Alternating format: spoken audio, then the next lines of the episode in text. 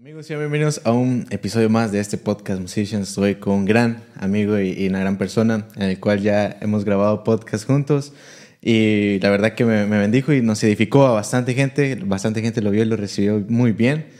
Y mucha gente me, me empezó a escribir quién es ese, baterista o quién es ese líder de alabanza. Me están buenos sus videos. Y estoy con el gran Agustín Bierman. ¿Cómo estás, bro? ¿Todo bien? Qué gusto tenerte acá. No, muchas gracias. Tranquilo, queremos decir que estamos en Dallas. No estamos en Houston. Estamos eh, en la casa de Agustín y la verdad que muchas gracias por aceptarme No, aquí y, y recibirme. bienvenido. Sí, y fue, fue un, un viaje de ¿qué? Como cuatro horas y, y, y vine nada más para juntarme con el gran Agustín Bierman. Así Espero que valga la pena. que cada momento vale si la no te pena. pago la nafta. la no, cada momento vale la pena y, y estar con alguien. La verdad, yo te admiro bastante porque he visto cómo has evolucionado tanto en redes sociales, igual los videos, no solo el contenido que haces, que haces para eh, liderazgo, sino que también como músico. Eh, como mencionabas eh, ahorita que estamos hablando, ¿no? que miramos, miras como, como maestros de música, no solo músicos, simples músicos.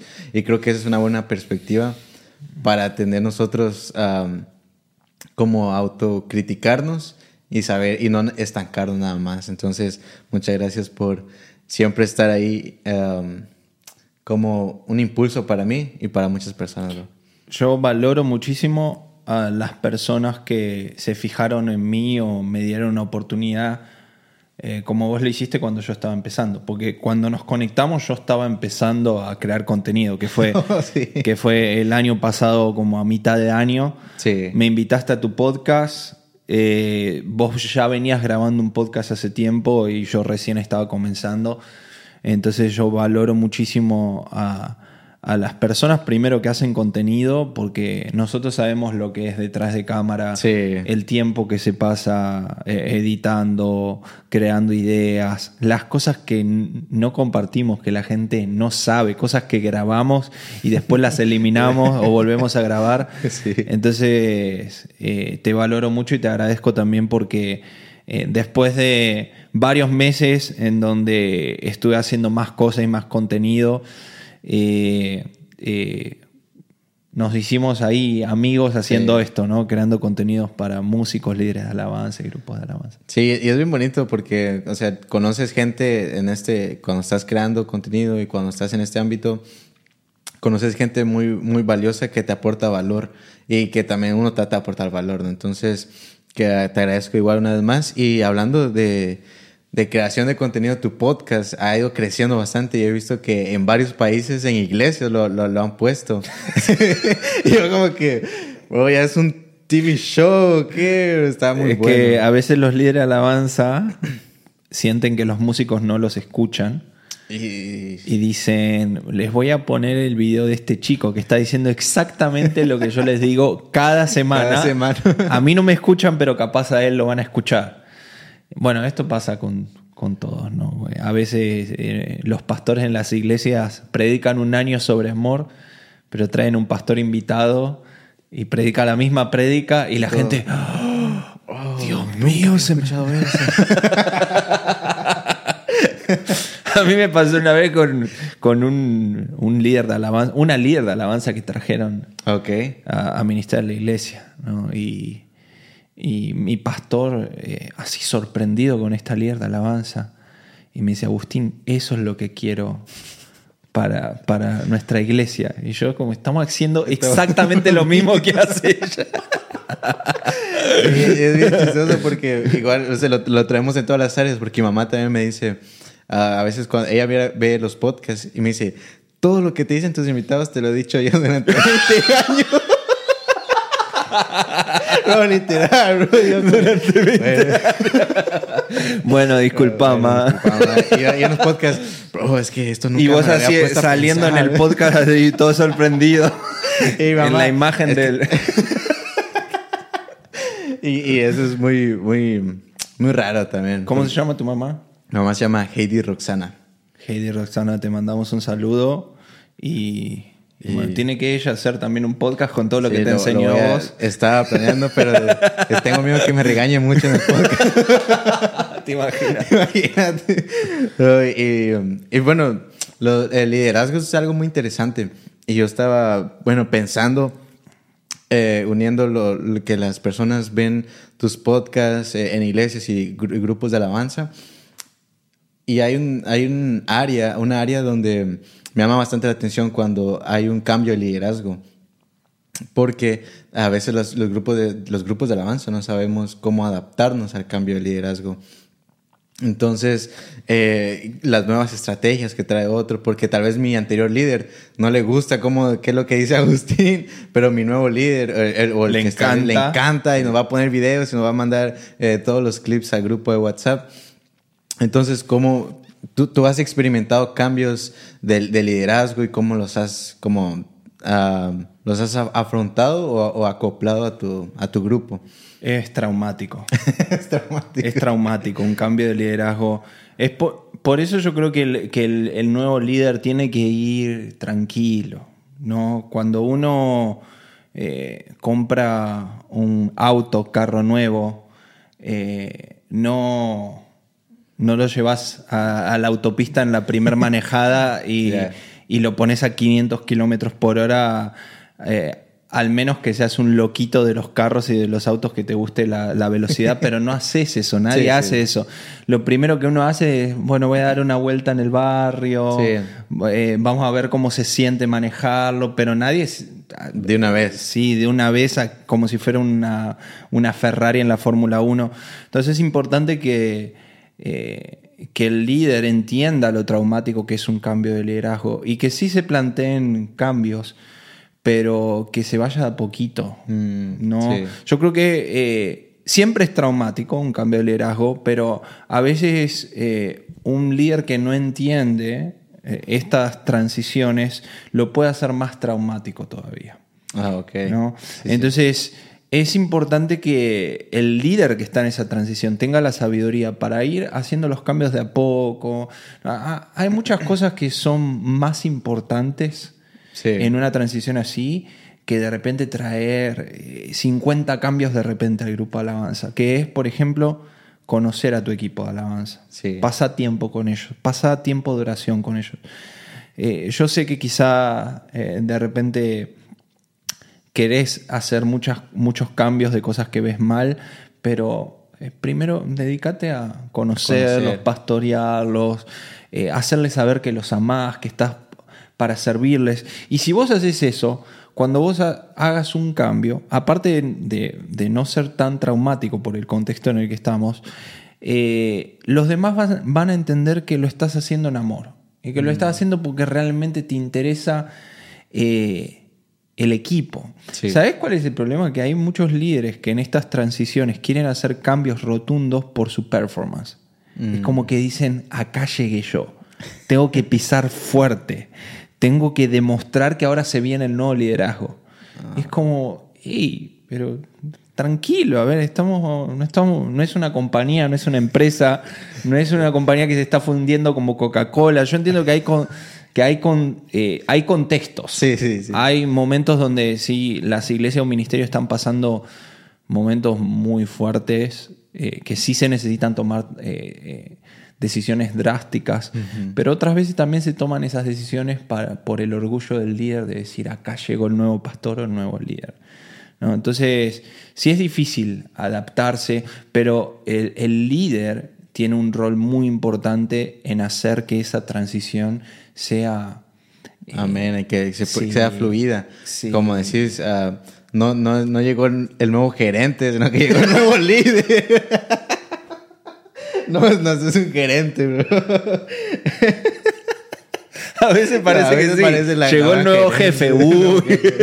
uy, uy, uy, llegó el nuevo gerente.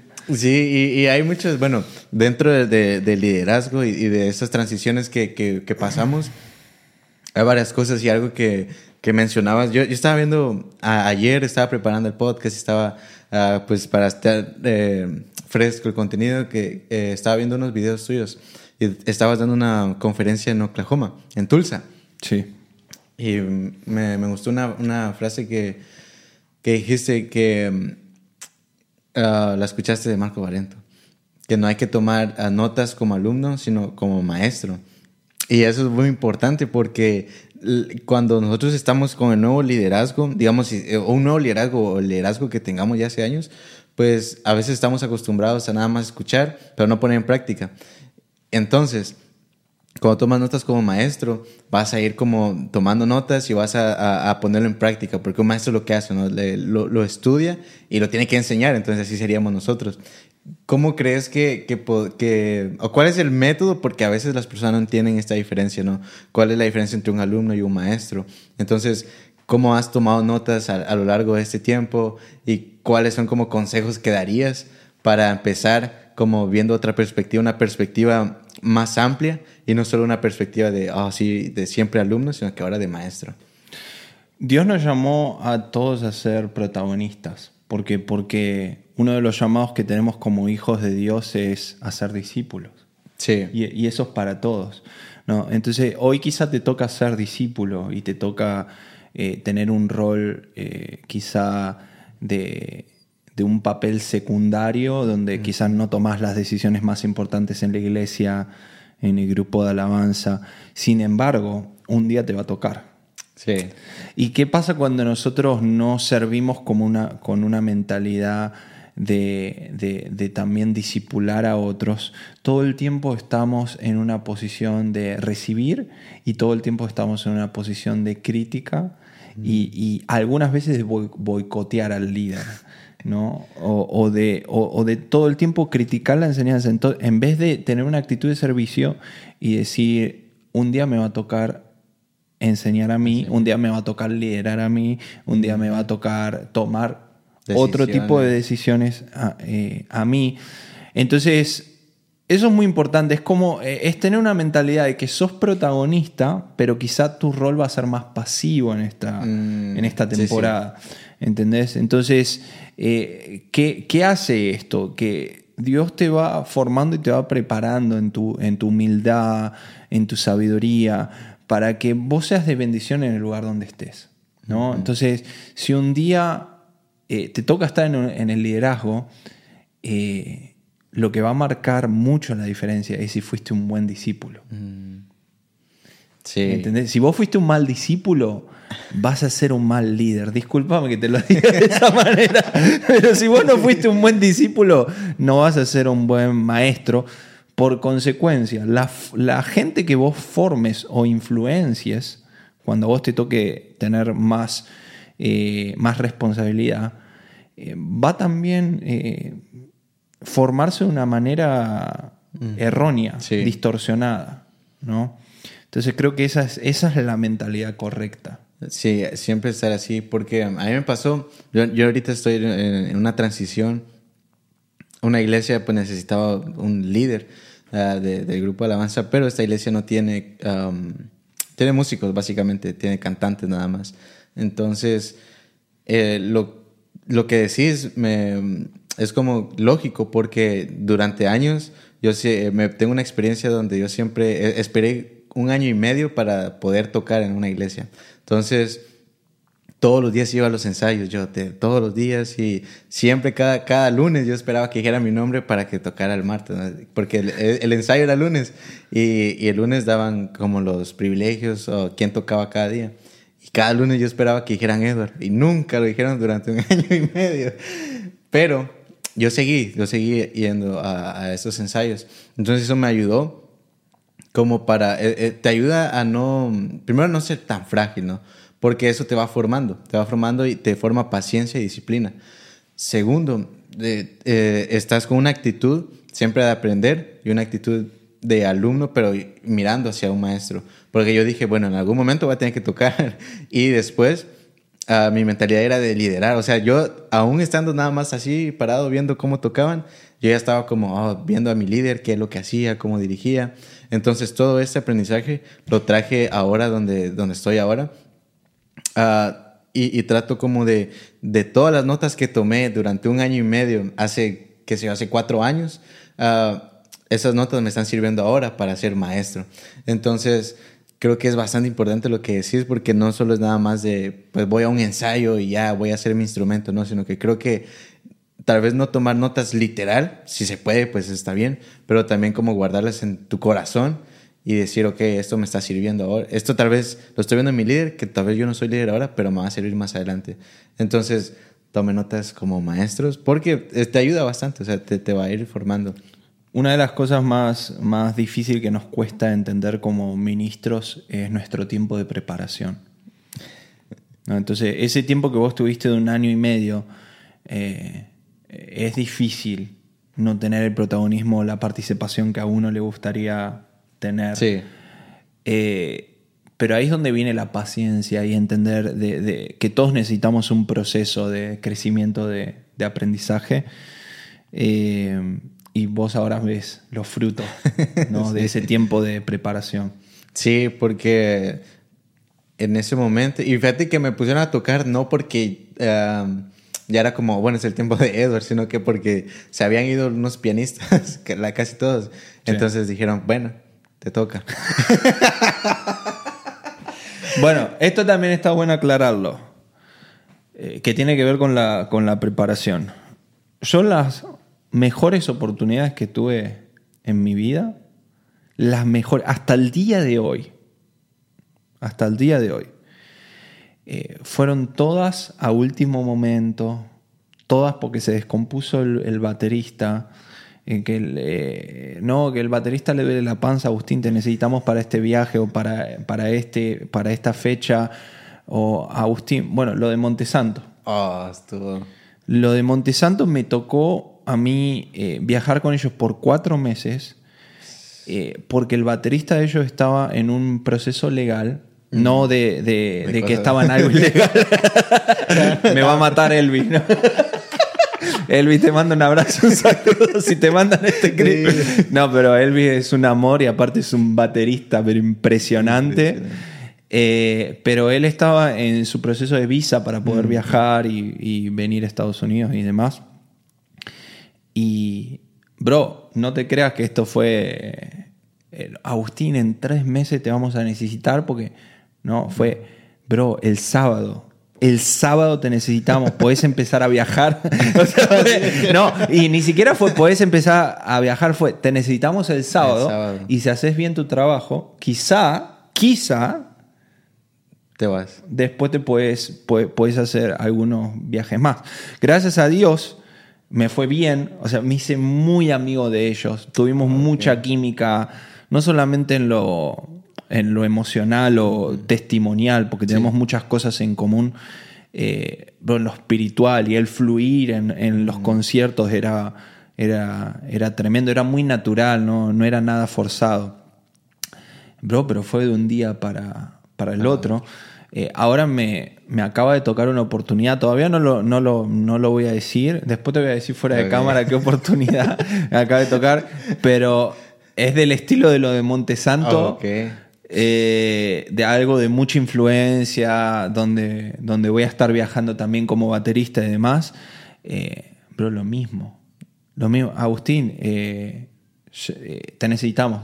Así, nada de... entonces, ¿por qué digo esto? Porque las mejores oportunidades en tu vida, primero, vas a, van a llegar como te pasó a vos. Se, enfermó los tres pianistas que estaban. Eh, eh, se fueron de la iglesia. Peor todavía. Y las mejores oportunidades no te van a dar la oportunidad de prepararte. Oh. las mejores oportunidades van a venir y las vas a aprovechar si estás preparado para aprovecharlas. ¿No? Y hay personas que están preparadas y hay personas que no están preparadas. Y cuando hablo de estar preparado no hablo solamente del aspecto musical. Porque yo podría haber ido a tocar con ellos o en otras oportunidades me ha tocado ir a tocar la batería y, créeme que... Escucha, escucha lo que te voy a decir. Estamos hablando de Montesanto, estamos hablando de, ministerios bien fuertes. Créeme que tocar bien la batería es un 20% nada más. Ok. Porque hay ministerios y hay ministros y hay personas que son muy conocidas, que viajan por todo el mundo y están cansados de músicos que solamente son buenos músicos. Mm. Por experiencia, ¿no? Porque hay muchos músicos que quieren tocar con estos cantantes y ministerios, pero quizá tocar bien la batería entonces un 20%. ¿Qué es el otro 80%? Tu corazón, tu carácter, Mm. tu actitud, tu humildad, Sí. eh, buena comunicación, que seas profesional. ¿Se entiende?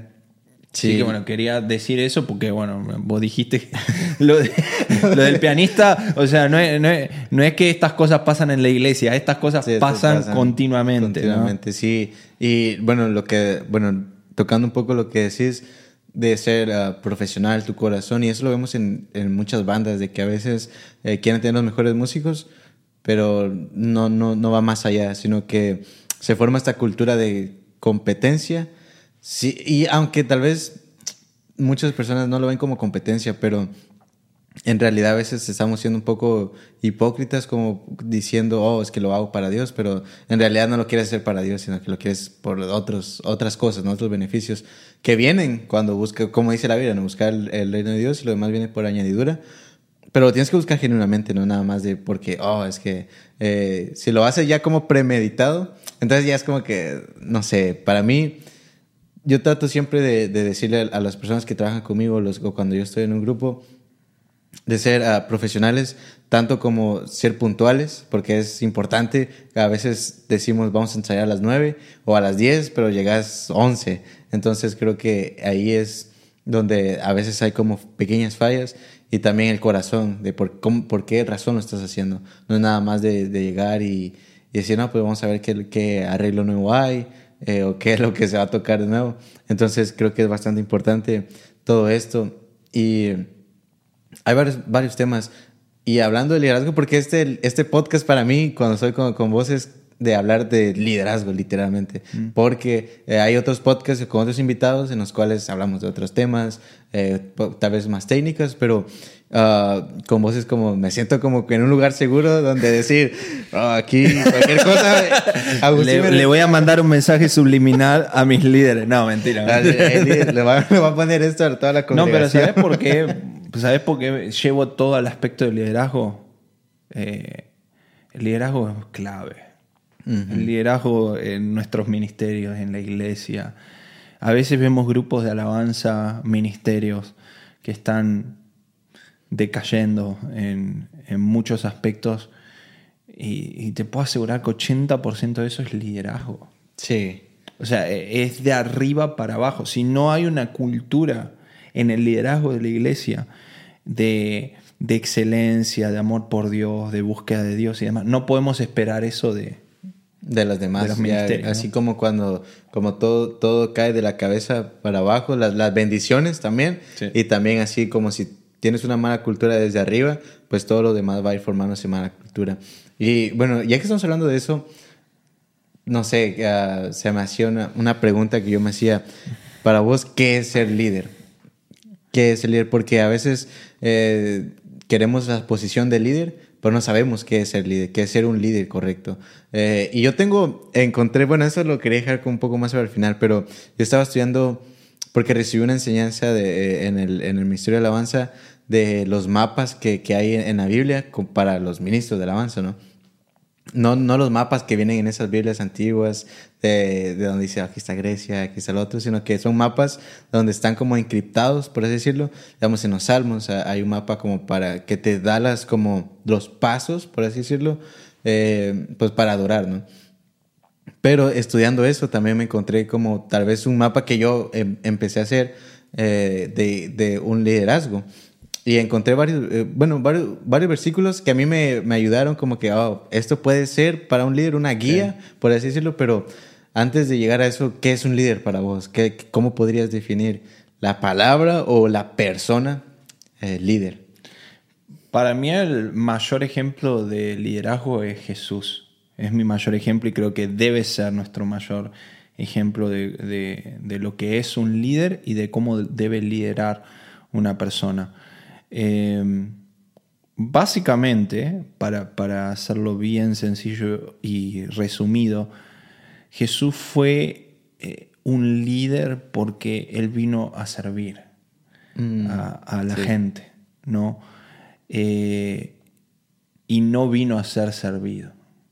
Entonces yo creo que eso es el, el fundamento, Máximo. el primer fundamento de- del liderazgo. Más que la influencia, más que que te sigan, que te siga gente o que no te siga gente, más que tomar decisiones, eh, más que ser sabio, saber comunicar. Y estoy nombrando Cosas. elementos del liderazgo que son muy importantes, pero no hay nada más importante en el liderazgo que estar para servir a otros, ¿no?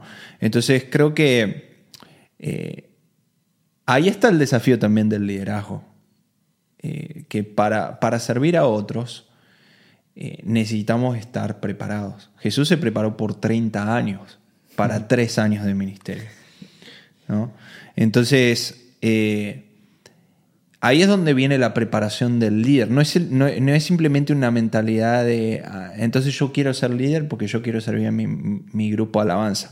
Es que llegar al liderazgo te va a llevar un proceso de carácter, Sí. un proceso espiritual, emocional, un proceso en tu preparación musical, en tu comunicación, en todo lo que conlleva al liderazgo, para que cuando vos estés en ese rol del líder, eh, vos puedas aportar soluciones a, las dif- a los diferentes desafíos que, que te presenta un ministerio.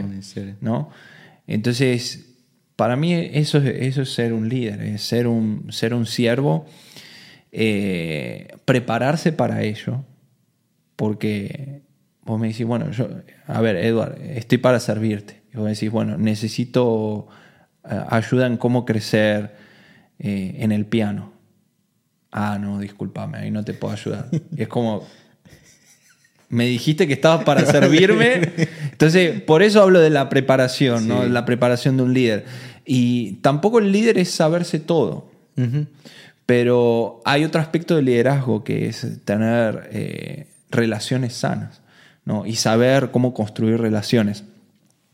En el cual si yo necesito aportarte una eh, solución a vos como pianista o como creador de contenido, si yo no sé qué decirte, al menos yo tengo que conocer a alguien que te pueda ayudar a vos. Y tengo que facilitarte ese puente para que alguien te pueda ayudar.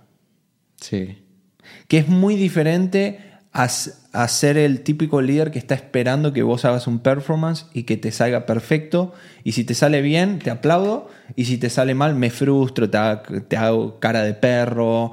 eh, simple- te, te quiero corregir, pero no te doy ninguna solución. Sí. Y, que- y eso lo, lo, lo noté con... Yo tenía... Estaba en una iglesia ah, que se llama Catedral de la Familia. Y mi líder de, de alabanza ah, me, me, ayudó bastante en el piano. Él es guitarrista, pero también sabe del piano. Y, y eso es lo que decís, de que te ayuda a crecer. Yo crecí bastante con él. Estuve un año, un, casi dos años. Y crecí literalmente bastante en el piano. ¿Por qué? Porque es lo que hace es la función del líder, saber servir no solo como músico, sino que también en el área espiritual. Y aquí viene algo que yo escuchaba una vez, ah, es como una polémica, o no sé cómo decirlo, que, que quién es el líder de alabanza en una iglesia. Una vez he escuchado que dice, oh, es que una vez me dijeron, es que el líder de alabanza es el pastor. Yo, bueno, no sé qué tan preparado esté el pastor. Sé que puede ser el pastor, porque conozco pastores que son grandes músicos, pero en este caso el pastor no sabía nada de música.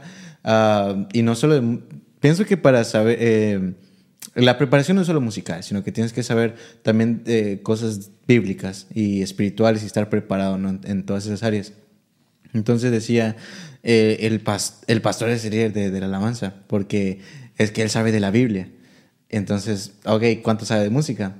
Oh, no, no sabe nada. Entonces, ah, para, para vos, ¿cómo se podría encontrar un líder de alabanza eh, o el líder del grupo? ¿Crees que puede ser el pastor o sé que tiene que haber un equilibrio, pero cuáles serían como tus cualidades para ser líder? Bueno, eh, el tema de, de la iglesia hoy en día es que hay tantos colores, eh, y cuando me refiero a colores me refiero a tantas situaciones Sí. diferentes, ¿no? tantos contextos diferentes en, en la iglesia, que es difícil como darle estructura a veces Ah, ok. al, Al- al- al- al ministerio o decirle cómo debería ser la estructura de tu iglesia porque las realidades son diferentes. Sí. Yo tengo un ideal, ¿no? Y yo, ese ideal es lo que yo comparto, pero yo entiendo que a veces el ideal que yo comparto no aplica para, para cada circunstancia. Entonces yo te voy a hablar del ideal y te voy a hablar también del liderazgo práctico. Por un lado, lo ideal es que el líder de alabanza sea una persona preparada en el aspecto ministerial, pero también en el aspecto musical. Eh, si el pastor es una persona que está preparada en estas dos áreas, eh, entonces, y no hay otra persona que pueda liderar el grupo alabanza, eh, no lo veo mal. Sí. Ahora, no veo sabio que un pastor esté ocupando muchas, Muchas cosas, muchas muchas áreas. responsabilidades en, en una iglesia cuando eh, ya el rol que tiene demanda de, de mucho tiempo, de mucha energía, de, de mucha lucha espiritual, todo lo que demanda ser un pastor, ¿no? sí. Eh, entonces yo recomiendo que el Ministerio de Alabanza, que es un ministerio que tiene mucha, mucha actividad, mucho tiempo, porque hay ensayo, prueba de sonido, hay que estar en el culto más temprano y demás, que se pueda delegar eso a una persona que esté preparada musicalmente y ministerialmente. Eh, ahora, lo, lo interesante es que hay, hay muchas personas que fueron eh, puestas en el liderazgo de, de alabanza, quizá por, por otros motivos que no deberían ser los correctos Mm. o los motivos bíblicos. ¿no? El pastor. Bueno, puede ser, vamos a llamarle a eso favoritismo. Favoritismo. Siempre le- yo nombro a los hijos de pastores y yo conozco un montón de hijos de pastores que son ejemplos de hijos de pastores que son Sí. llamados al pastorado, ¿no? Entonces, me gusta utilizar más la frase favoritismo, Favoritismo. porque el favoritismo a veces puede ser familiar, puede ser por amistad, puede ser una relación amorosa. Mm. Estoy enamorado de ella, entonces la voy a, A ver, le voy- la voy a poner a dirigir o lo que sea, y después se corta la relación y pam, no la pongo Y a la más. siento, ¿eh? disciplina. no quiere salir conmigo disciplinada. Eh, entonces vamos a, vamos a llamarle favoritismo. Eh, hay otras personas que... O favoritismo por antigüedad.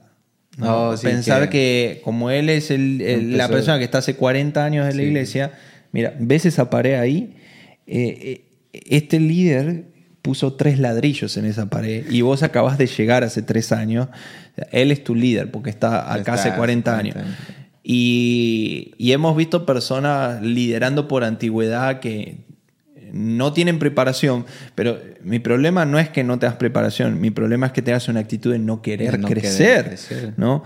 Eh, y bueno, ese, ese es el problema que hay en, en algunas eh, iglesias. Sin embargo, en, en los diferentes contextos, eh, me ha tocado ver, y me toca todavía ver hoy cuando reacciono a, a cultos, servicios online de diferentes eh, iglesias, cómo funciona también el liderazgo natural. ¿no? Y cómo el ejemplo que nos, nos dejó Jesús todavía eh, sigue siendo efectivo en la iglesia y en el ministerio. Porque si vos entendiste que estás para servir a otros y te preparaste para eso, automáticamente lo que viene como consecuencia es, te empieza a seguir la gente y empiezas a ser de influencia para otros. Entonces fíjate que en diferentes iglesias, en diferentes grupos de alabanza, está el que se llama el líder, el que es oficialmente líder, y después hay alguna otra persona, o es un cantante o un músico que no tiene el título de líder, pero que los del grupo lo siguen. ¿Por qué? Porque tiene una, primero, tiene un corazón de servicio, no está buscando un lugar, no está buscando el título, y es una persona que puede solucionar desafíos que el grupo alabanza tiene. Sí. Entonces, esa es la persona que generalmente el grupo alabanza es al primero que miran cuando, cuando eh, algo está eh, pasando y, y necesitan solucionar algo.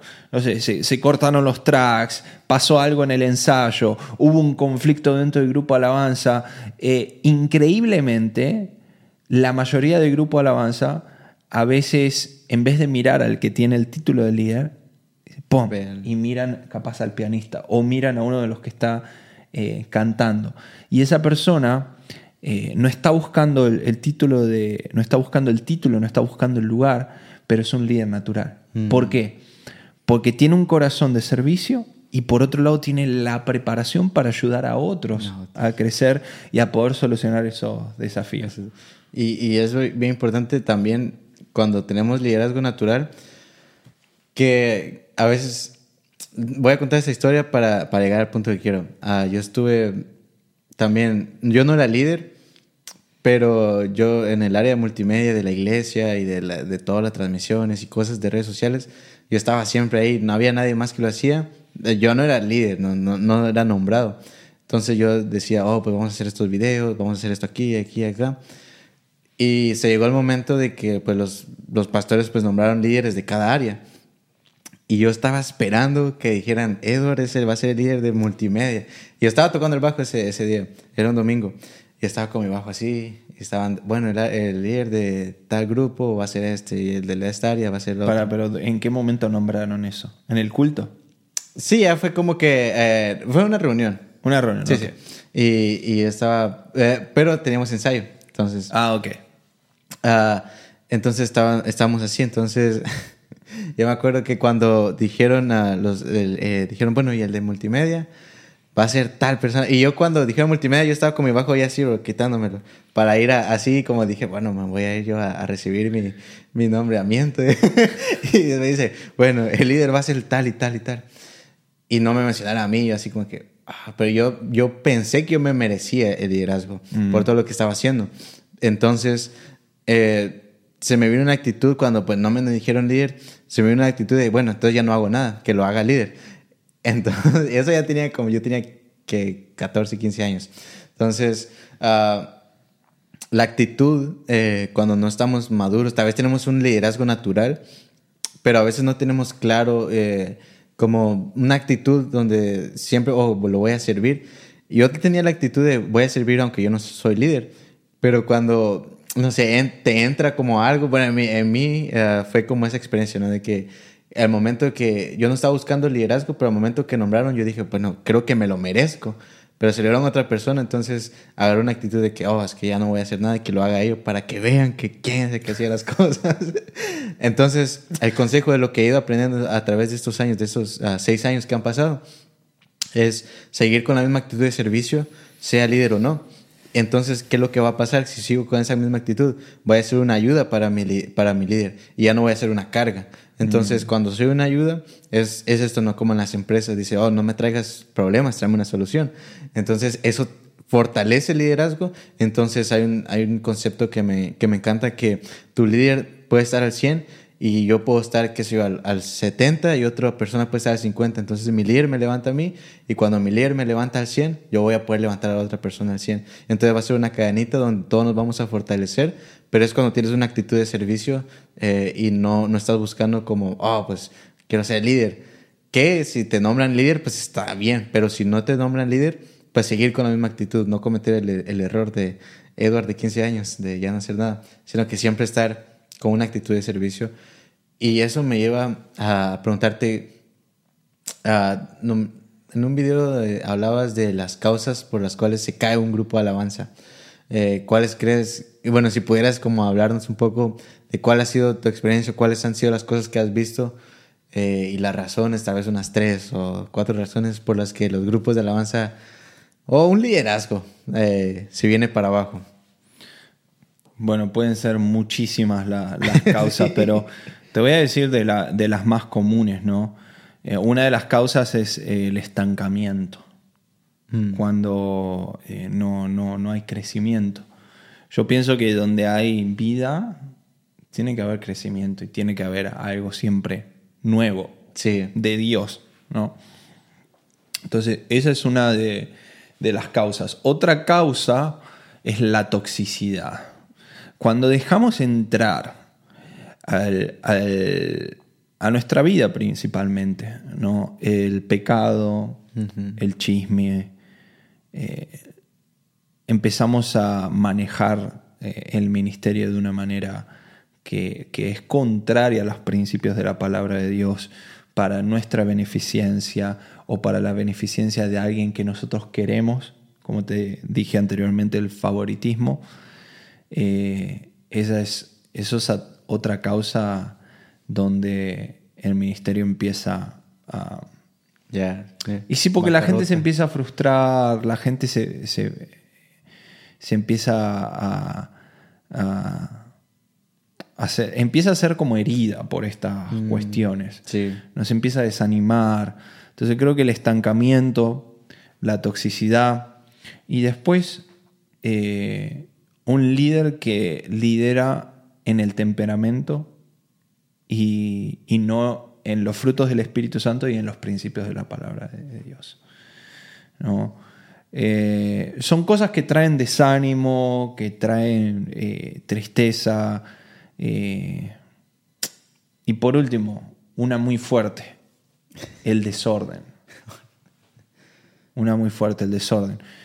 Eh, hace poco un amigo baterista, es un baterista tremendo, tremendo. Yo lo quiero mucho, muy habilidoso. No voy a decir quién es porque si no voy a exponer a la iglesia donde él, donde él, digamos, participa.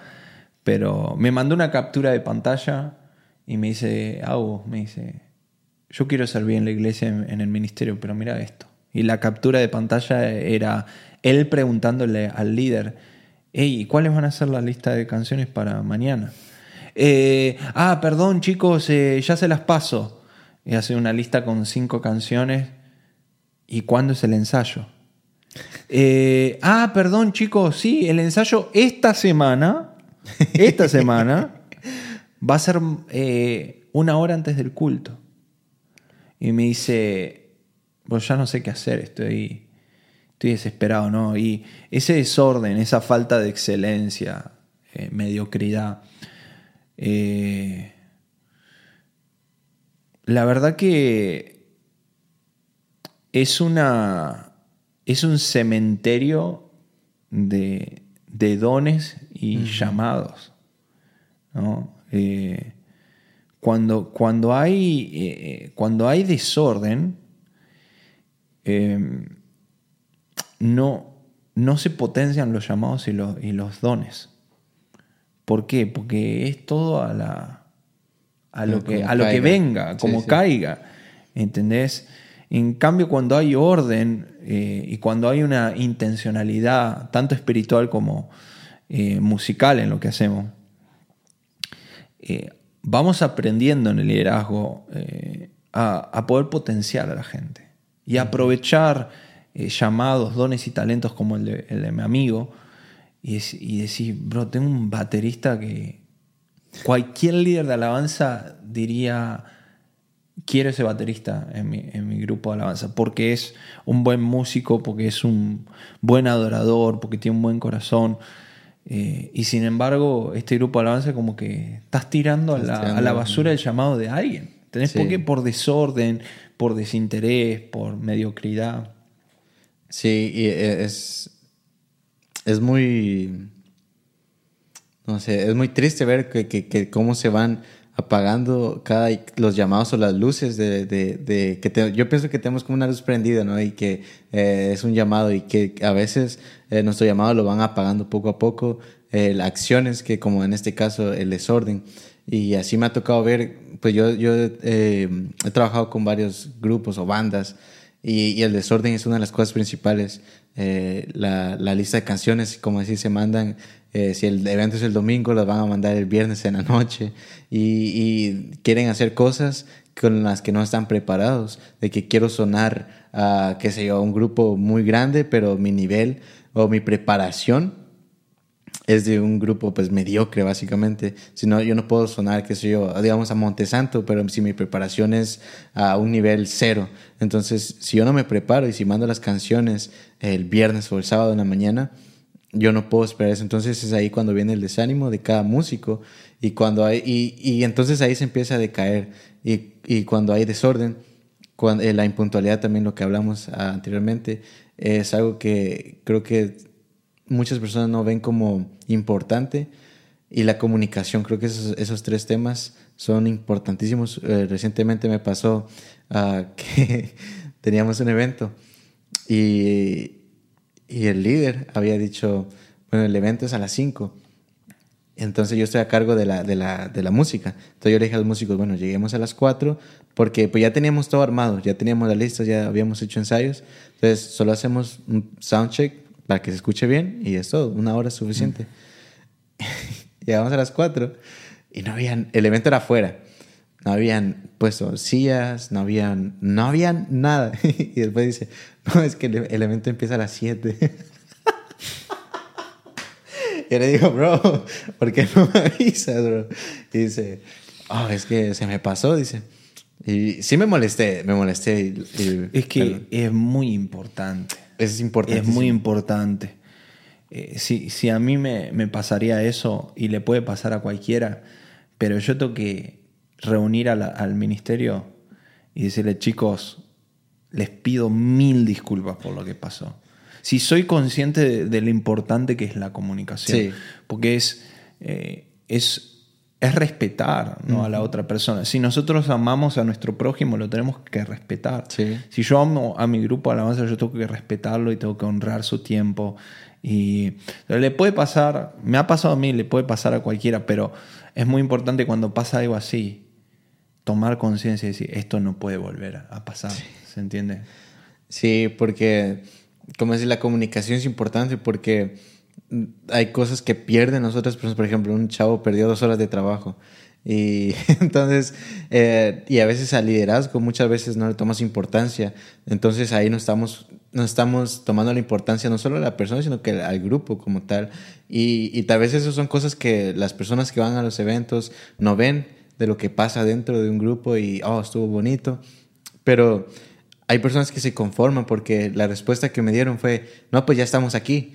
Entonces, bro, está, vamos a perder tres horas porque quedaba lejos el lugar. Entonces, vamos a perder tres horas y, la respuesta que me das, pues ya estamos aquí, ¿qué hacemos? Entonces, no es nada más de decir, ah, pues no te puedes regresar a tu casa y regresar otra vez aquí, sino que la importancia de apreciar a las personas, porque cuando tomamos esas, esas actitudes, entonces el grupo, la banda, eh, lo que sea, se va a ir empezando, oh, es que esta banda no es formal, me voy. Y esta banda eh, no, no, tiene, no, no respeta mi tiempo, me voy. Entonces, eh, es importante saber eh, comunicarse y también dentro de la comunicación es, es saber ser un buen líder. Y yo tengo aquí, mira, lo, lo- lo anoté porque a mí se me va a olvidar, entonces. Pero este podcast es sincero. Mira, y mira ah, bueno, aquí tengo anotado lo de los mapas que te decía. Entonces, ¿para qué sirve un mapa? Y lo hablábamos anteriormente. ¿no? Los mapas, pues, te da la, la guianza al lugar donde quieres eh, ir. Y, eh, y anoté aquí en Éxodo 18, 21, que eh, está hablando y, le, y empieza a nombrar, le dice pues que va a nombrar eh, a hombres capaces, aquí dice capaces, temerosos de Dios, hombres veraces que aborrezcan las ganancias deshonestas, y los pondrá sobre todo el pueblo, jefes de miles, de cien, cincuenta y diez. Entonces vemos aquí que para, los veo yo como un liderazgo, ¿no? que los está poniendo líderes y la importancia de delegar también como líder. Entonces, eh, ¿qué es lo que buscas cuando, bus eh, cuando quieres poner un líder? Eh, porque es la batalla, ¿no? Que hoy, y, eh, lo que hablamos antes, o quién tiene que ser el líder. Entonces aquí te vas, más o menos te empieza a dar, yo lo empecé como los primeros pasos, ¿no? Que tienen que ser capaces de lo que hablamos, tienen que ser temerosos de Dios, porque tal vez me ha tocado que eh, a veces hay líderes o grupos donde solo traen músicos profesionales y a ministrar, entonces, ¿qué están ministrando? Ah, y son músicos que tal vez, yo entiendo que una profesión de músico, pues a veces te toca hacer canciones seculares, pero para ministrar, entonces si no eres temeroso de Dios, ¿qué es lo que le estás ministrando a la gente? Entonces, te- eh, eso es como los primeros pasos para hacer un liderazgo, pienso yo, y la delegación. te voy a decir otra muy buena. ¿eh? ¿Estás Ok. listo? Sí. Ser confiable. oh, ¿Sabes? Porque muchas veces eh, eh, en el liderazgo hay gente que, que no tiene la preparación que debería. Porque hay muchos pastores que le han dado confianza a personas que sí tenían la preparación, pero que no han sido fieles. oh, Entonces, es muy importante eh, entender que primero la, iglesia no es una compañía, no es una empresa. Yo sí tomo el lugar de liderazgo, no, no soy el gerente del grupo de alabanza como estábamos hablando. Soy una persona que estoy ahí para servir, para traer visión, para comunicar, para organizar. Eh, pero también estoy ahí para serle fiel a Dios y ser fiel a la visión de mi casa. Sí. Entonces, ¿cuál es este, eh, cuál es este desafío que es muy profundo? Eh, si yo digo que le soy fiel a Dios, pero le soy infiel a mi prójimo, ahí hay una contradicción. Sí. Para demostrar fidelidad a Dios, yo también tengo que ser fiel a mi prójimo y también tengo que ser fiel a mis autoridades, como mi pastor. Entonces yo, si soy una persona preparada, tanto ministerialmente como musicalmente, y mi pastor me está pidiendo algo, por más de que él no tenga la preparación que yo tengo, yo tengo que honrar a mi pastor. Y hay muchas maneras de hacer cambios, hay muchas maneras de traer renovación a un grupo de alabanza. Y no necesariamente es en el camino de contradecir todo el tiempo a mi pastor o hacer lo contrario a lo que mi pastor me está pidiendo. ¿Se entiende lo que voy? A veces el pastor es como que te da dos o tres indicaciones, como quiero esta canción para el domingo. Hace la canción.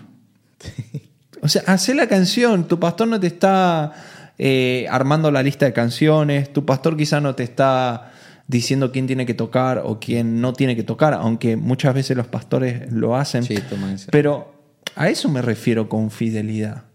¿no? Si el pastor te pide algo, mientras no sea algo antibíblico o algo que vaya en contra de los principios de la palabra de Dios, pero quiero creer que tu pastor no te va a pedir algo así. Sé fiel. Sí. Entonces, además de ser una persona preparada, tenés que ser confiable. Yo tengo un mini clip ahí en Instagram de una prédica, que es la que hice en Tulsa, donde estoy hablando de la importancia de la, confiabilidad, de ser una persona confiable. Y el clip eh, dice, ¿cómo crees que tu pastor te dé más confianza si no sos fiel en lo poco? O sea, en lo poquito que tu pastor te dio para hacer, sos infiel, sos desordenado, no sos responsable. ¿Y cómo crees que el pastor te dé más. te dé más, y te dé más libertad para tomar decisión y demás. Entonces eso es muy, importante en el liderazgo. Sí, la, la, confiabilidad es... Sí, porque... Y saber... Es que, es que ah, hay, tengo varias experiencias de, esto. Por ejemplo, estamos hablando de, pues, eh, tratar de respetar y también de hacer lo, que delega el pastor. Digamos en este caso, ¿no? una canción, pero a veces hay ocasiones donde pues tú como líder, pues obviamente quieres que haga que sea la iglesia, bueno, el grupo alabanza, ¿no? Pero ¿qué es lo que pasa? Que a veces ah, las autoridades, eh, eh, ya sea el pastor o alguien más, bueno, en este caso el pastor, eh, um, tiene una mentalidad como de no, no, no avanzar. Entonces, me, pasó que una vez, X pastor ah, tiene una iglesia y, no hay un crecimiento. Entonces, pues uno como líder, uno dice, ok, queremos crecer, vamos a, no solo yo, sino que eh, no, no, no añadir, sino que multiplicar a, la iglesia. Entonces, ¿qué es lo que pasa? Que uno dice, oh, ¿qué es lo que atrae a los jóvenes? Pues una luz, ¿no? Luces podemos innovar en esto con la tecnología y todo esto. Pero a veces la mentalidad del pastor es, no, no, es que eso parece nightclub o cosas así. Entonces, eh, ¿cómo, ¿cómo, actuaría un, un, un, líder? O sea, ¿seguiría siendo fiel aunque no veas crecimiento? Bueno, acabas de decir, no, que si el pastor dice que algo antibíblico, obviamente no, pero en este caso, hay líderes de alabanza o líderes de, o de liderazgo se encuentran en esta posición donde a veces el pastor, los pastores tienen estos pensamientos de, eh, no tener cosas, obviamente con límites, pero no tener luces o pantallas o esto. Entonces, a veces no se puede ser fiel, digamos, Hay, hay personas que dicen, no, sabes que mejor me voy a otra iglesia, porque esta iglesia pues, no, va, no va a crecer y si no crees no va a crecer espiritualmente también. Entonces, te das Es muy bueno, es muy bueno lo que estás eh, planteando. Pero para mí por eso es tan fundamental la preparación del líder. Mm. Porque hay muchos líderes que quieren hacer eh, las cosas correctamente con los motivos correctos, pero no tienen el fundamento correcto. Entonces no es lo mismo hacer algo porque crees que, está, que va a estar mejor a tener el fundamento por el cual vas a innovar en algo. Ah, Entonces muchos líderes se, acercan con el pastor y, pastor, queremos usar tracks. Y el pastor dice, ¿qué es eso? No, es, eh, nos va a ayudar a, a sonar mejor. Y el pastor está como, pero yo no estoy interesado en que ustedes suenen mejor. Yo estoy interesado en que ustedes sean eh, mejores adoradores, que ministren más, que estén fluyendo más. no estoy hablando que uno tiene que saber vendérselo al pastor, pero si, si tus fundamentos son pobres, sí, no, si solamente querés sumar cosas a tu equipo porque lo viste en otro lugar y te gustó, o vos dijiste recién, eh, pongamos luces eh, porque eso atrae a los jóvenes. Si vos vas con ese argumento a un pastor, el pastor te va a dar vuelta como una media. ¿Me entendés? te va a dar vuelta como una media. Entonces, eh, obviamente que vos diste un ejemplo, ¿no? no, Es que, no es que estoy diciendo que, vos lo, claro, que vos lo hiciste. Ahora tu pastor comentando cara dura.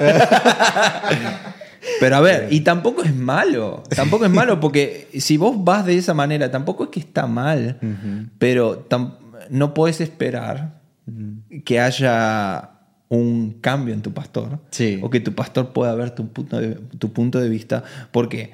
Porque tu pastor está viendo la imagen completa. Entonces, viene mi músico y me dice, pastor, queremos empezar a tocar con tracks. ¿Por qué? No porque vamos a sonar mejor pastor está pensando en las almas, está pensando en cómo hago para que mi iglesia se encienda en oración o para que los ministerios crezcan. Y viene este tipo y me trae una idea y encima me dice que tengo que pagar los tracks, que tengo que comprar una computadora. Entonces, eh, llenémonos de fundamento para que cuando queramos hacer eh, un avance, un crecimiento, nosotros podamos tener el fundamento y podamos, por lo menos si el pastor no nos hace caso, por lo menos decir, ah, pero él me trajo un buen punto de, vista, me trajo un buen fundamento por el cual deberíamos crecer en esta área. ¿Me entendés? Eh, esta semana hicimos un, una, un mini clip acerca de la, de, la expresión en la alabanza. No, sí, sí. ¿Sí? Voy a aprovechar esto para, hablar un poquito de ese video, si me das permiso. Sí, sí. Porque es algo controversial. Eh, mi amigo José, con el cual estaba yo grabando esta, esta lección y este miniclip, está hablando de la importancia de que además de cantar en la alabanza, es importante expresarnos y sobre todo si estás dirigiendo, porque estás dirigiendo a la gente a esa expresión de alabanza. Eh, y alguien comenta abajo, la adoración no se trata de eso, la adoración es en el corazón, la, adoración significa obediencia, la adoración... Eh, y ahí es cuando yo tengo un problema de fundamento. Mm. Y ahí es, cuando eh, yo estoy seguro de que cada video que yo subo tiene un fundamento en la palabra de Dios. ¿Por qué? Y esto lo relaciono con nuestras conversaciones con los pastores y demás. En el video no estamos hablando de adoración. Estamos hablando de alabanza. Sí. Y alabanza y adoración son dos conceptos bíblicos que se relacionan, pero a la vez son dos cosas diferentes a la vez. ¿Se entiende? Sí. Entonces, eh, el amor y el Espíritu Santo son dos cosas diferentes. Yo puedo hablar del amor y puedo hacer una prédica acerca del amor y puedo hacer otra prédica del Espíritu Santo. Las dos cosas se relacionan. ¿Por qué? Porque el amor es un fruto del Espíritu Santo. Pero si hago un video hablando del amor y por alguna razón me enfoco en el amor y digo, amemos como Cristo amó a la iglesia, que de hecho es algo bíblico, es algo que está en la- no está, hermano, no está hablando del Espíritu Santo. y es como, a, a eso me refiero con los fundamentos. Entonces uno va a su pastor y le quiere hacer un planteo sin un fundamento, como este, esta persona que comenta sin tener fundamentos. Porque si estamos hablando de adoración, te acepto que me comentes sobre adoración, Sí. pero estamos hablando de alabanza. Sí, sí. Y ese es el problema que tenemos muchas veces con los pastores y por, por qué los pastores muchas veces no captan a veces las ideas que tiene el líder de alabanza o el líder de jóvenes, porque venimos con las ideas y se las presentamos como que va a ser el gran cambio en la iglesia. Y el pastor dice, tengo otras cosas por las cuales preocuparme. Sí, la, la importancia de, de saber, eh, bueno, los- mis fundamentos van a, van a hacer cambios, porque si no, si llego nada más, eh, te tengo una idea, una idea sin eh, fundamentos no se va a llegar a concretar, entonces es ahí donde ya me empiezo a desilusionar, oh, es que el pastor no, no, no quiere actualizarse, no quiere, está, bien, está en los años de antes, entonces creo que es, es muy importante lo que decís acerca de esto. Y bueno, retomando el, el- lo que estábamos hablando de un liderazgo, también tengo otro aquí, otro versículo que me llamaba la atención y, y esta parece prédica porque eh, tengo- de- Parece la, la- la palabra griega. No, en serio, todo teológico. Entonces, mira, en 1 Timoteo 3:5 dice, pues si un hombre no sabe cómo gobernar su propia casa, ¿cómo podrá, ah, cómo podrá cuidar de la iglesia de Dios? Pero a mí me llama la atención de que la palabra casa, que también en griego, eh, una de sus definiciones es templo. Entonces nosotros somos el, pues, el templo del Espíritu Santo. Entonces si uno no sabe gobernar su propio templo, o sea, si no sé gobernarme, ¿cómo pretendo cuidar a mis otros, eh, a las personas que están bajo mi cargo? Entonces creo que la gobernarte eh, tanto como ah, saber controlar y no con... Es que hay algo que, que me llamaba la atención, que no, no es que te aguantes, sino que eres libre, porque digamos, oh, es que yo me aguanto al pecado, al ver videos de adultos, me aguanto a ver eso. No, no, tienes que ser libre de eso. Entonces, eh, cuando nosotros sabemos gobernarnos a nosotros mismos, eh, tanto como músicos o como líderes, de tengo que ser disciplinado. Entonces yo no le puedo a, mi- a mis, a las personas que están bajo mi cargo, "Hey, tenemos que venir temprano, pero yo soy el último que llega. Entonces creo que es bastante importante saber eh, gobernarte, por decirlo. Eh, Ser ejemplo. ser ejemplo, básicamente ser ejemplo como líder para que las personas, por lo que hablamos al principio, ¿no? que la bendición y la, y la cultura va de aquí a, abajo. Entonces, eh, es muy importante eso Totalmente. para mí. Totalmente. No, no, para todos. para todos, para toda la iglesia. Ser ejemplo y, y, y sí, yo creo que el ejemplo predica más que las palabras, ¿no? Sí, bastante. Entonces, si, si, si tu ejemplo va contrario a tu mensaje o a tu visión, tenés que eh, ponerle más atención a tu ejemplo, al- a, lo que estás eh, enseñando con tu conducta. ¿no? Tanto la puntualidad como el orden, como tu devoción a Dios y todo lo que representa el ministerio. Sí, completamente. Y, ah, tengo más temas, tengo como 10 temas más, pero... Vamos a hacer un streaming acá, te stream. estoy hablando. no, habíamos hecho un stream. Ah, pero La próxima hacemos un streaming. la próxima vamos a hacer ahí, eh, comenten en qué, en YouTube, en, en Twitch. ¿Has probado Twitch?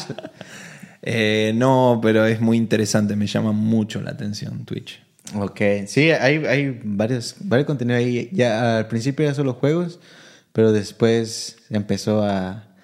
a- Hay de todo. Sí, hay, hay un youtuber que se llama Jaime Altuzano, no sé si lo conoces. No. Es buenísimo. Hizo una estructura, en vez de decir "Oh, vamos a jugar, haz de cuenta que todos se conectan y en el stream de él eh, lo hizo como un sketch que 20 minutos todos se van a poner a trabajar en lo que hacen.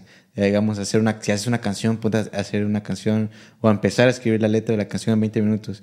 Y después son 5 minutos así de pura plática con él, uh, pero just chatting. Y después otros 20 minutos de donde todos empiezan a ser productivos. Entonces hay varias herramientas que también eso es eh, la estructura de cómo estructurar un grupo Te está ayudando como a enfocarte. Te, te ayuda el enfoque, que es importante también en, en un grupo, porque si no tenemos una visión y un enfoque, Wow, eso está muy interesante. Eso interesante. está muy bueno. Eso es contenido de, de calidad. Ahí hay mucha cabeza, mucha Sí, creatividad. ahí, ahí- ahí Sí, está. me, me encanta cuando, cuando hay creadores de contenido así que eh, ayudan a la gente, que piensan el contenido de, de- de algo creativo, pero que les sirva a la Que gente. les sirva a la Con gente, el desenfoque que hay hoy en, hoy en día.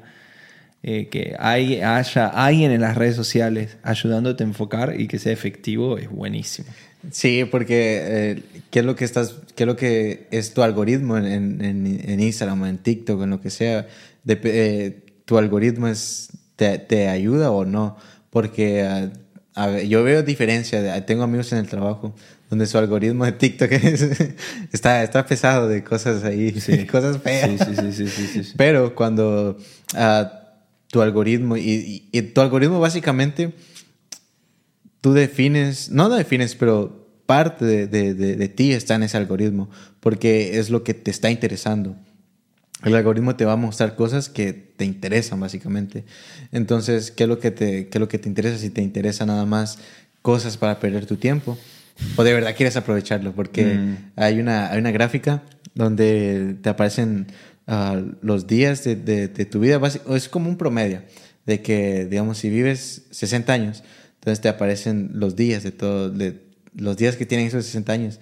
Y, y es abrumante cuando eh, ves toda la cantidad de días que has vivido, digamos, yo 21 días, eh, 21, pero 21 años, y está la gráfica de esos 21 días y yo digo, ¿qué, qué es lo que estoy haciendo con mi vida? Y, y entonces aquí entra un tema de que ah, la abrumación de un joven, porque a veces estamos con este, este miedo o siempre alertas de qué va a ser de mi mañana. Mm. Entonces, eh, eh, a mí me entró una, el- hace como dos años, cuando tenía 19 años, sí, estaba como bien preocupado porque, yo no tengo casa todavía, no tengo esto, no tengo lo otro, no tengo esto. Entonces, no estaba poniendo, primero no estaba poniendo mi confianza en Dios, porque todo lo quería hacer yo como que, oh, tengo que ponerme a hacer esto y esto y esto. Y entonces, si hago estos pasos, voy a llegar a, esta meta. Que está bien ponerte pasos y enfoques y visiones y misiones, pero el, a veces redes sociales nos empiezan a abrumar porque vemos la vida de las demás personas que, oh, es que esta persona está viajando y es de la misma edad que yo y esta persona está aquí, esta persona está allá y, y en los músicos, oh, esta persona ya está tocando con estos músicos que son famosos y yo que soy músico y apenas les, les, les estoy enseñando a, a otros. Ah, entonces vemos como que las falsas eh, vidas, por así decirlo, que las redes sociales nos enseñan. Entonces, cuando vemos eso, nos, em- nos empezamos como a, a bajar de, oh, sí, es que quiero, ah, quiero empezar a hacer cosas, pero en vez de una motivación, se vuelve una frustración, porque ya no, en vez de motivarte, oh, quiero llegar ahí, te empiezas a frustrar de por qué no he llegado ahí. Entonces, tu algoritmo pienso que también te ayuda a eso, de que las cosas que ves en redes sociales te pueden, se- pueden ser herramientas. Eh, por ejemplo, tus videos son herramientas para mí, para otras personas, para grupos de alabanza. Y eso, eh, todos tus videos van a llevar a tener un mejor liderazgo e incluso, pues, eh, algún día, pues, ser igual que tú. Entonces, creo que el algoritmo es muy importante y, y saber qué es lo que estamos viendo en redes sociales es Sí. para los jóvenes y para todos, básicamente. Sí, para todos. Sí, Para todos. para todos. Y, y muchas gracias, bro, por tenerme aquí en tu casa. No, Eh, gracias por tenerme en tu podcast. no, gracias por prestarme tu equipo. Gracias por... Y gracias por hacerme un café. Ey, que- Estuvo que bueno el café, ¿no? Hace muy buenos cafés, Agustín. Bueno, está todo listo en realidad. Bueno. Mezclé un poquito de café, pero es bueno. ¿eh? Pero- es muy bueno. Tienes que saber mezclar porque... Sí, sí, sí, sí. Mira, yo hago un cereal, un cornflakes muy bueno, bro. Bueno, echo leche. Cuando vaya a Houston sí. me, me haces un cereal. ¿Cuándo vas a ir a Houston? Bro, ya estoy pensando, estoy, estoy, estoy pensando ya en un podcast en Houston. Un. Worship Office Podcast. ¿Con quién? Di, di nombres. Y vos, vos ya estás invitado. Ah, ok, muchas gracias, bro. Y después vamos a ver a ver si convencemos a... Vamos a ver. Ahí tengo dos, dos eh, amigos. Ok. Tengo varios amigos allá. Pero los tengo que convencer porque son muy, muy famosos. son muy famosos y, y andan muy ocupados. Ah. Pero va- vamos a hacer un podcast en Houston y ya tengo el nombre. Sí, ¿cómo se? Houston tenemos un problema. Así se va a llamar. Ok. ¿Te gusta? Tenemos varios problemas. tenemos un problema. Bueno, pero en ese episodio vamos a hablar de uno solo. ok. ¿Y ¿Algo que quieras revelar antes? Ah, No, no, eso lo dejamos como sorpresa. Eso lo dejamos como sorpresa. y, y va a ser como... ¿Piensas hacerlo como eh, con personas, así como público o nada más Sí, lo- uy, lo, podemos- lo podríamos hacer público, ¿no? Sí, puedes hacer como... Hacer un podcast público y que nos vengan a ver las... Yo tengo lugares que... ¿Vos tenés lugares para hacerlo? No edites esta parte, ¿eh? Déjalo en... Lo vas a dejar en YouTube. sí. Se está comprometiendo, chicos, ¿eh? Si, Yo tengo un si él llega a fallar, No voy a quedar... que, quedaste en tu podcast. No, pero bueno, ya Sí, vamos, vamos a animando a la gente de Houston y alrededores que ahí vayan comentando y nos vayan mandando mensajes. Hey, Agustín, Sí, quiero que- estar. ¿Y más o menos qué fechas? No, o todavía no tienes... No, no, no tengo una fecha Exacto, por ahora, pero, pero Vamos a trabajar este en eso. año, este año, Este año, lo ok. hacemos. Vamos y, y hacemos un podcast con, con Sí. amigos de Houston y, y hace- ahí interactuamos con la gente. Sí, preguntas que a Pregun- veces en vez de contestar un comentario... Y ahí es donde Houston tenemos un Tenemos problema. un problema. Porque puede ser así. de- Gente que venga a preguntar preguntas difíciles del ministerio. Oh, Sin filtro. sí. Y eso... Vamos a poner micrófonos y todo para que se escuche. Para que se escuche bien y para que la gente pueda, que va al podcast pueda hacer preguntas también. Sí. Entonces, ah, pues ya saben, No vengas a criticar a tu pastor y a tu líder, ¿eh? como yo. Ah, yo, yo- he tenido un pastores muy buenos y, y también líderes muy, muy buenos. Y, y la verdad que les animo a que vean los, los videos y los podcasts de, de Agustín con Gabriel Gallos, que también eh, tiene, tiene varios episodios. Ah, lo podemos llevar a Gabriel. También, bro, tienes que Lo llevarlo. podemos hacer con Gabriel ahí. Mira, yo, yo- yo hace ratos vengo planeando un podcast con Gabriel, pero nunca lo he grabado, bro. ¿No lo, no lo grabaste por qué? pues, no tiene tiempo él. No tiene tiempo, sí. Entonces, Gabriel, me fallaste. Nah. Bueno, pero lo podemos comprometer a ver si se viene a Houston. Sí, eh, Él sería- vive en Texas, no sé a qué distancia estará de Houston, pero. Él vive en, en McAllen, está lejísimos. Uf.